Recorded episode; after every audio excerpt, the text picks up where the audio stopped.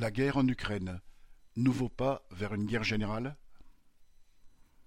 Tout en multipliant les livraisons d'armes à l'Ukraine et en glorifiant la résistance de sa population, les dirigeants européens et américains répètent sur tous les tons qu'il n'est pas question de déployer des troupes de l'OTAN ni des avions en Ukraine. Note 1. Déclaration de Jens Stoltenberg, secrétaire général de l'OTAN, cité par les Échos, 17 mars 2022. Directement responsables de l'engrenage qui a conduit Poutine à envahir l'Ukraine, ils veulent éviter une guerre frontale contre la Russie. Pour autant, si la prochaine guerre mondiale n'est pas encore enclenchée, elle est inscrite dans les gènes du capitalisme et l'humanité s'en rapproche un peu plus. Sur le terrain militaire, comme sur celui de l'embrigadement moral des populations, la guerre en Ukraine sert déjà de répétition générale, en même temps qu'elle exacerbe toutes les contradictions de cet ordre social injuste. Le grand jeu américain contre la Russie avec la peau des Ukrainiens. La décision de Poutine de déclencher l'invasion sanglante et fratricide de l'Ukraine le 24 février a pu surprendre jusqu'à des généraux européens bien informés. Pour autant, les dirigeants occidentaux peuvent difficilement prétendre que cette décision résulte d'un coup de tête. Poutine, artisan de la restauration d'un État russe fort au service des bureaucrates et des oligarques qui lui ont fait allégeance après le délitement de la décennie Helsinne, dénonce depuis des années le double jeu des dirigeants impérialistes. Ils nous ont menti à plusieurs reprises. Ils ont pris des décisions dans notre dos. Ils nous ont mis devant le fait accompli. Cela s'est produit avec l'expansion de l'OTAN vers l'Est, ainsi qu'avec le déploiement d'infrastructures militaires à nos frontières. Avait-il par exemple déclaré le 18 mars 2014 dans un discours justifiant l'annexion de la Crimée? Note 2. Le monde diplomatique, septembre 2018. Poutine faisait notamment allusion aux promesses du secrétaire d'État américain James Baker à Mikhail Gorbatchev en février 1990 à Moscou lors des discussions autour de la réunification allemande. La juridiction militaire actuelle de l'OTAN ne s'étendra pas d'un pouce vers l'Est. Les États-Unis se sont très vite assis sur cet engagement. Profitant de la faiblesse politique d'Helsinki, de la crise économique en Russie et des demandes des nouveaux gouvernements des États d'Europe de l'Est, ils lancèrent à partir de 1997 le processus d'adhésion à l'OTAN de six de ces pays issus de l'ancien glacis de l'Union soviétique et des trois pays baltes. Après 2001, sous couvert de la guerre en Afghanistan, ils établirent des bases militaires pérennes en Ouzbékistan et au Kirghizistan, temporaires au Tadjikistan et au Kazakhstan. Les révolutions dites de couleur, en 2003-2004, leur ont permis de prendre pied en Géorgie et en Ukraine. En février 2014, le renversement du président ukrainien pro-russe Yanukovych suite à l'occupation de la place Maïdan au centre de Kiev par des manifestants nombreux et divers, mais encadrés par des politiciens réactionnaires, conseillés et financés par des représentants de l'Allemagne et des États-Unis, avec une présence visible de groupes d'extrême droite, a renforcé les positions américaines en Ukraine. Les déclarations et les mesures russophobes du nouveau pouvoir avaient servi de prétexte à Poutine pour annexer la Crimée et aux pro-russes du Donbass pour faire sécession. C'est à ce moment-là qu'a réellement commencé la guerre en Ukraine. Entre 2014 et 2021, les États-Unis ont alloué quelque 2,7 milliards de dollars d'aide à l'armée ukrainienne. Outre des armes, des drones, des missiles anti-chars ou anti-aériens, ils ont envoyé des instructeurs pour former et encadrer les soldats réguliers et les milices ultranationalistes engagées dans le Donbass. En quelques années, les États-Unis et leurs alliés de l'OTAN ont reconstitué, modernisé et équipé l'armée ukrainienne. En Europe de l'Est, l'OTAN a multiplié les manœuvres militaires, comme l'opération Anaconda, organisée en 2016 en Pologne et dans les pays baltes avec trente mille soldats, dont quatorze mille Américains. Depuis 2017, le Pentagone a quadruplé ses dépenses dans cette région, notamment pour déployer une brigade blindée de quatre mille hommes. En juin 2021, Anthony Blinken, le secrétaire d'État de Biden, déclarait encore citation, Nous soutenons l'adhésion de l'Ukraine à l'OTAN. Note 3. Le monde diplomatique, février 2022. Cet interventionnisme militaire des États-Unis aux frontières immédiates de la Russie ne pouvait qu'être perçu comme une menace par Poutine. Un officier de l'armée française l'écrivait dès 2015. Citation. En Ukraine, la Russie d'aujourd'hui ne peut en aucun cas accepter de reculer devant Washington, sous peine de reproduire l'engrenage de renoncement qui conduisit à l'implosion de l'URSS. Cela démontre ainsi que le Kremlin choisira toujours l'escalade plutôt que de courir le risque de voir Kiev l'emporter. Très clairement, les États-Unis prennent un risque en cherchant à gagner une course aux armements en utilisant l'Ukraine contre la Russie pour la vaincre, en particulier dans son voisinage. Note 4. Colonel Philippe Sidos, Une vision stratégique d'une aide militaire à l'Ukraine, Revue de défense nationale, numéro 779, 2015 4. Criminel pour les peuples ukrainiens et russes, décidé avec le cynisme et la brutalité d'un agent de l'ex-KGB, l'agression militaire de Poutine contre l'Ukraine est le fruit de cette politique de l'impérialisme. Les dirigeants américains s'étaient préparés à une telle hypothèse. Moins de quarante-huit heures après l'invasion russe, l'armée américaine faisait parvenir quelques dix-sept mille missiles antichars entreposés en Allemagne et Biden accordait un nouveau crédit de trois cent cinquante millions de dollars. Pourtant, s'ils ont allumé la mèche, les dirigeants occidentaux ne veulent pas s'engager eux-mêmes dans la guerre. Le refus des États-Unis de laisser la Pologne fournir à l'Ukraine les avions MiG-21 réclamés par le président Zelensky est significatif. Les États-Unis multiplient les enveloppes budgétaires, envoient des armes sophistiquées, maintiennent et sans doute augmentent les effectifs de leurs conseillers militaires, mais ne veulent pas risquer d'être considérés comme des belligérants par la Russie pour ne pas s'engager dans une confrontation directe. Même l'adhésion de l'Ukraine à l'OTAN, encore encouragée il y a neuf mois par Blinken, n'est plus à l'ordre du jour, puisque cette éventualité a été la principale cause de l'intervention de Poutine. Cornaqué par ses parrains américains qui cherchent manifestement une issue négociée à la guerre, Zelensky a déclaré le 15 mars Nous avons entendu pendant des années que les portes de l'OTAN étaient ouvertes, mais nous avons compris que nous ne pourrions pas adhérer. C'est la vérité et il faut le reconnaître. En somme, les dirigeants occidentaux ont jeté les Ukrainiens dans la fosse aux ours, puis ont fermé les issues. Face à l'agression russe, ils vantent leur courage et leur engagement patriotique, mais les laissent se battre seuls.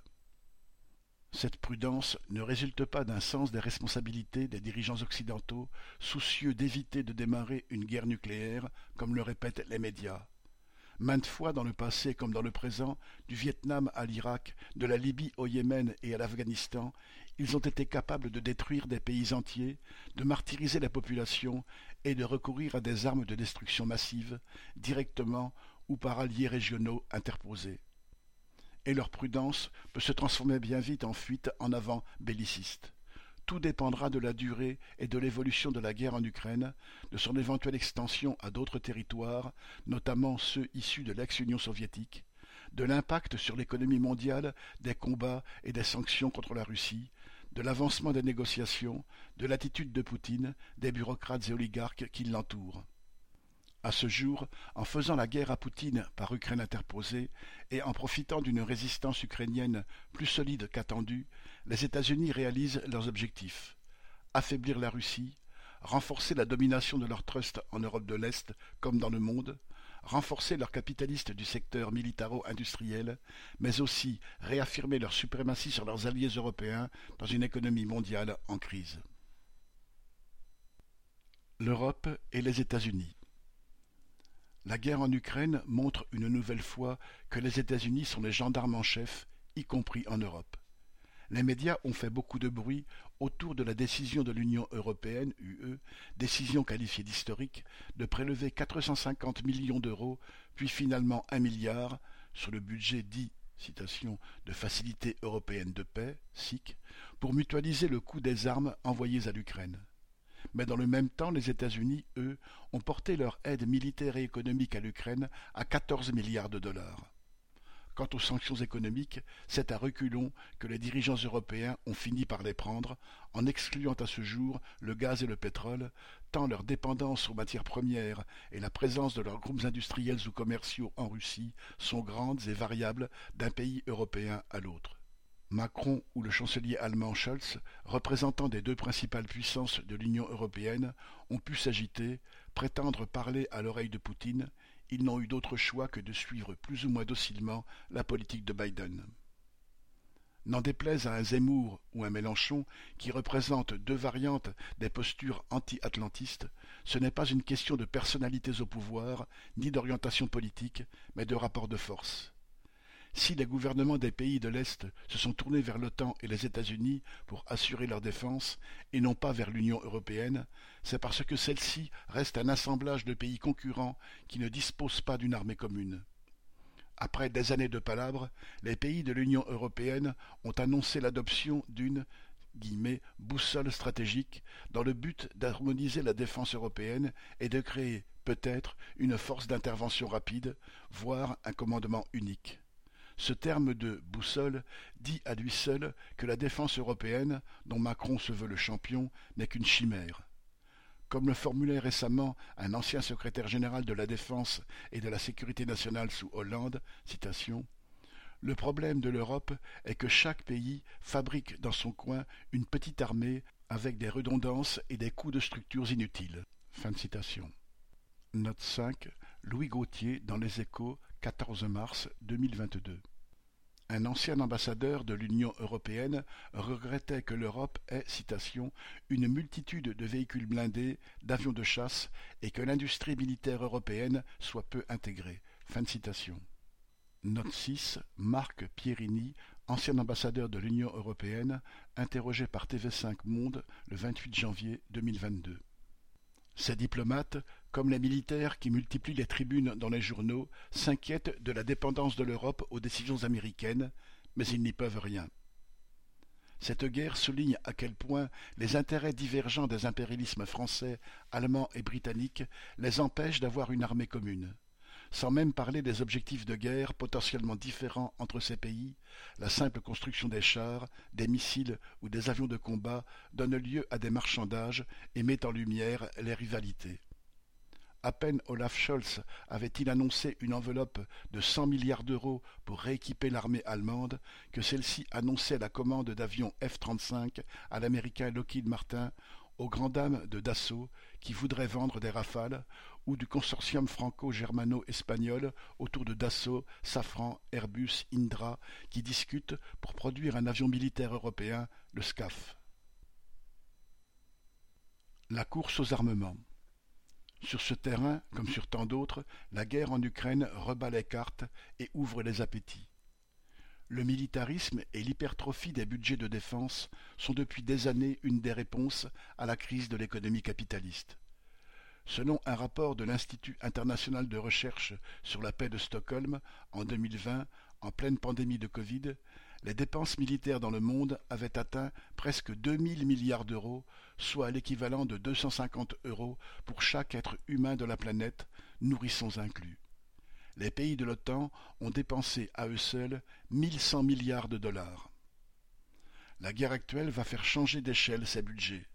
Cette course à l'armement sans précédent démontre que tous les dirigeants impérialistes, les gouvernements, leurs généraux, leurs diplomates préparent les futures boucheries.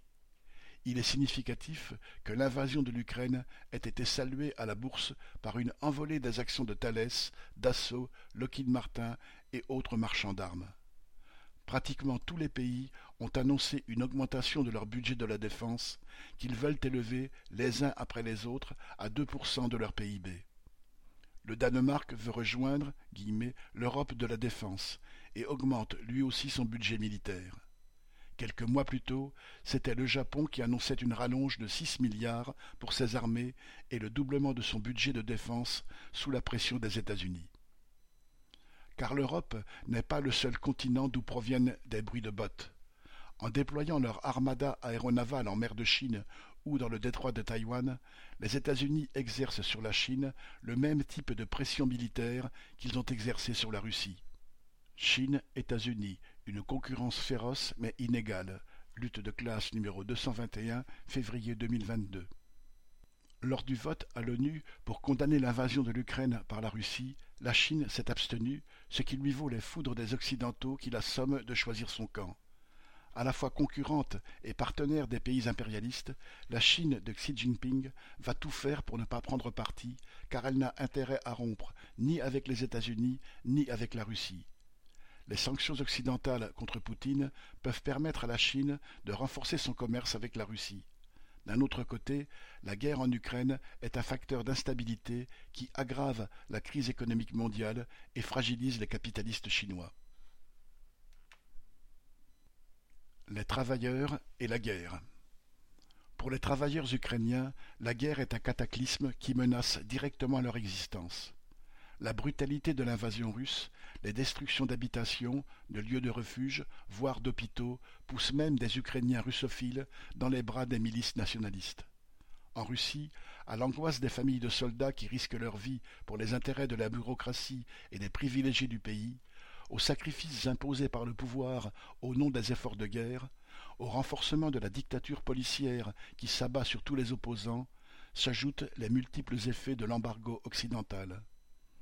Pour les centaines de milliers de personnes qui travaillaient pour les entreprises occidentales ayant interrompu leurs activités, la guerre signifie licenciement et chômage. Pour beaucoup d'autres, elle se traduira par des pénuries et des difficultés supplémentaires dans la vie quotidienne tous vont subir un renchérissement des marchandises et pas seulement des produits importés. Pour des centaines de millions d'habitants de pays pauvres importateurs de céréales, la guerre en Ukraine engendre déjà une flambée du prix du pain avec la menace de famine. Cette flambée résulte avant tout des opérations de spéculation du quatuor de multinationales qui contrôlent 90% du marché mondial des céréales. En quelques semaines, la tonne de blé est passée de 280 à 380 euros. En Égypte, qui importe 80% de son blé de Russie ou d'Ukraine, le prix de la farine a augmenté de 50% en quelques jours. Pour les travailleurs d'Europe ou d'Amérique, la guerre en Ukraine se traduit aussi par une accélération de l'inflation provoquée par des opérations de spéculation des profiteurs de guerre que sont les groupes du secteur de l'énergie ou de l'agroalimentaire. En aggravant la désorganisation de l'économie engendrée par le Covid et la guerre économique que se livrent les grands groupes capitalistes pour accaparer le maximum de plus-value, elle intensifie la guerre sociale que le grand patronat mène contre les travailleurs. Elle exacerbe la rivalité entre les capitalistes et les puissances qui défendent leurs intérêts. Dans diverses entreprises, les ruptures d'approvisionnement provoquées par les combats en Ukraine ou par les sanctions contre la Russie servent déjà à imposer des jours de chômage et de nouveaux reculs sur les conditions de travail. Cette guerre est utilisée par tous les gouvernements pour tenter de souder la population derrière eux au nom de la défense des valeurs démocratiques contre la dictature de Poutine, au nom de la paix ou de la menace d'une guerre nucléaire l'émotion légitime devant les images de cadavres, de destruction, de foules de réfugiés, l'élan de solidarité désintéressé pour aider ces derniers, la mise en scène des volontaires qui s'engagent pour aller combattre en Ukraine sont utilisés pour tenter de créer l'unité nationale et pour préparer les esprits à l'idée qu'il est légitime de défendre sa patrie et qu'il faut être prêt à mourir pour elle. Cette unité nationale est aujourd'hui loin d'être acquise. En France, la méfiance, voire la haine vis-à-vis de Macron, exprimée au cours du mouvement des Gilets jaunes, et qui ont perduré pendant les deux années de gestion autoritaire de la pandémie et son utilisation pour faire marcher au pas les travailleurs, entrave l'adhésion à l'unité nationale toute une fraction de la classe ouvrière de ce pays, à cause de ses liens avec le Maghreb, l'Afrique ou le Moyen-Orient, est légitimement révoltée par les différences de traitement entre les réfugiés ukrainiens et ceux venus du Moyen-Orient. Ces travailleurs connaissent la responsabilité de l'impérialisme et de ses alliés dans la destruction de l'Irak, de la Libye, du Yémen ou de la Syrie. Ce rejet de l'impérialisme, quand il ne s'appuie pas sur une conscience de classe, conduit certains d'entre eux à voir dans Poutine, bien à tort, un champion anti-impérialiste. Pour autant, dans divers milieux, y compris parmi les travailleurs, on a pu entendre des partisans de la restauration du service militaire obligatoire. La Suède vient de le remettre en vigueur.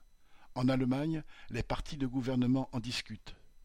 La Légion internationale pour l'Ukraine, créée par Zelensky, semble avoir trouvé des recrues, et pas seulement parmi les anciens militaires ou des militants d'extrême droite en mal d'adrénaline. Il n'y a pas d'afflux massif et on est encore loin d'une militarisation générale de la population. Mais l'un des objectifs des gouvernements occidentaux, qui louent l'héroïsme des Ukrainiens et la loi martiale imposant l'interdiction de sortie de l'Ukraine pour tous les hommes entre 18 et 60 ans, est précisément de préparer les esprits à la guerre. Il y a deux ans, le général Burkhard, l'actuel chef d'état-major des armées, constatait que les jeunes officiers français n'étaient, citation, pas assez endurcis. Un officier formateur à Saint-Cyr regrettait que, citation, la société française se soit éloignée du tragique et de l'histoire. Fin de citation. Note 8. Propos du général Patrick Collet, cité par Le Monde, 7 septembre 2020. La guerre en Ukraine est utilisée par les officiers de la bourgeoisie pour donner des cours accélérés de tragique et d'histoire. Les communistes révolutionnaires et la guerre. Ce conditionnement est favorisé par l'agitation de différents courants politiques qui réclament des armes pour l'Ukraine, y compris ceux, classés à gauche, qui se démarquent de l'OTAN. Ainsi, Ensemble, le parti de Clémentine Autain écrit dans un tract en jaune et bleu, couleur du drapeau ukrainien, daté du 8 mars, Nous disons oui aux livraisons d'armes défensives demandées par la résistance et le gouvernement de l'Ukraine. Les groupes héritiers du secrétariat unifié de la quatrième internationale, SU, sont sur les mêmes positions. Citation. Solidarité et soutien à la résistance armée et non armée du peuple ukrainien. Livraison d'armes à la demande du peuple ukrainien pour lutter contre l'invasion russe de son territoire. Fin de citation. Note 9. Communiqué du 1er mars 2022 du Bureau exécutif de la quatrième internationale. Biden, Macron et les autres dirigeants occidentaux n'ont pas attendu, ensemble, ou le secrétariat unifié, pour livrer effectivement des armes. Ils les fournissent sans limite à l'armée de Zelensky, un démocrate qui ne départ pas dans la galerie de portraits de présidents corrompus qui dirigent l'Ukraine depuis plus de vingt ans, et aux milices territoriales ukrainiennes largement sous la coupe de l'extrême droite réclamer des armes pour l'Ukraine, sans distinguer les intérêts sociaux opposés dans ce vaste pays, c'est considérer que l'invasion russe a supprimé toute lutte des classes en Ukraine. C'est affirmer que les intérêts des millions de travailleurs, ouvriers agricoles des anciens kolkhozes privatisés, sidérurgistes d'Avostal à Mariupol, mineurs du Donbass, traminots de Kiev ou de Kharkov, ou retraités aux pensions de misère, sont les mêmes que ceux des oligarques ukrainiens, successivement pro-russes pro-occidentaux. Si nous sommes bien incapables, de loin et sans implantation militante dans ce pays, de proposer aux travailleurs d'Ukraine une politique qui corresponde à leurs intérêts, nous pouvons cependant affirmer quelques axes de ce que pourrait être une telle politique. S'adresser aux soldats russes pour essayer de les détacher de Poutine et des généraux qui organisent cette guerre fratricide. En s'appuyant sur les multiples liens personnels, familiaux économiques, culturels qui unissent encore les Russes et les Ukrainiens, plutôt que d'exacerber les sentiments nationaux ukrainiens.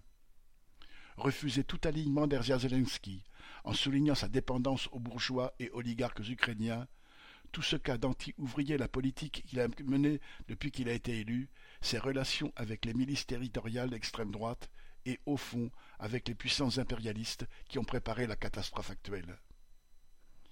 Les communistes révolutionnaires ne sont pas des pacifistes. Les travailleurs en lutte pour défendre leur droit à l'existence face à des armées d'occupation étrangères ou face à leurs exploiteurs nationaux devront trouver les voies et les moyens pour s'armer.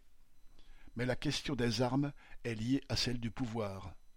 Dans l'Espagne républicaine de 1936, en lutte contre les troupes franquistes, qui a été comparée par certains, dont Yannick Jadot, à la situation de l'Ukraine de 2022 pour justifier l'envoi d'armes, ce ne sont pas les armes qui ont le plus manqué, mais une politique révolutionnaire.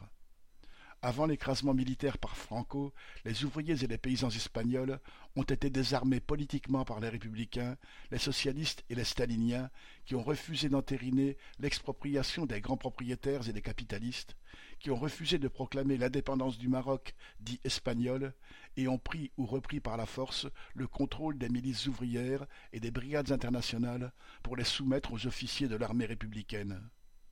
Une autre politique, une politique ouvrière de classe, aurait été, comme pendant la révolution russe de 1917, un puissant levier pour couper l'herbe sous les pieds de Franco.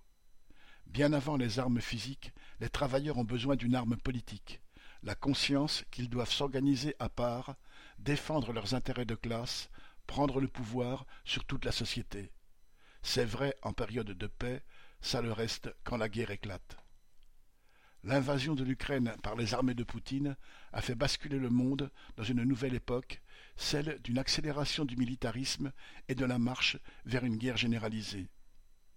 Confronté à la militarisation de toute la société, dans tous les pays du monde, juste avant la Deuxième Guerre mondiale, le programme de transition 1938, rédigé par Trotsky, défendait citation, Pas un homme, pas un sou pour le gouvernement bourgeois. Pas de programme d'armement, mais un programme de travaux d'utilité publique.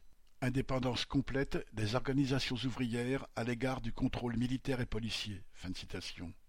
Et encore, citation, instruction militaire et armement des ouvriers et des paysans sous le contrôle immédiat des comités ouvriers et paysans. Création d'écoles militaires pour la formation d'officiers venus des rangs des travailleurs, choisis par les organisations ouvrières.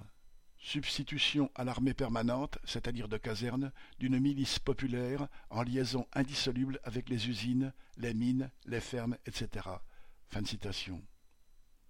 Les travailleurs et les jeunes ne doivent pas se laisser embrigader, encasernés sous la coupe d'officiers et de sous-officiers qui leur inculquent, à coups de trick, l'obéissance à la hiérarchie, l'amour de la patrie et quelques autres vertus comme la haine de l'étranger, le machisme ou l'alcoolisme. S'ils doivent apprendre le maniement des armes, cela doit se passer sur leur lieu de travail ou d'études et par l'intermédiaire de formateurs qu'ils auront choisis. Mais ils doivent garder comme ligne de conduite que, dans les guerres entre brigands impérialistes ou entre puissances qui sont prêtes à jeter leur peuple dans la guerre pour préserver leur accès aux marchés et aux matières premières, l'ennemi principal est dans notre propre pays. 21 mars 2022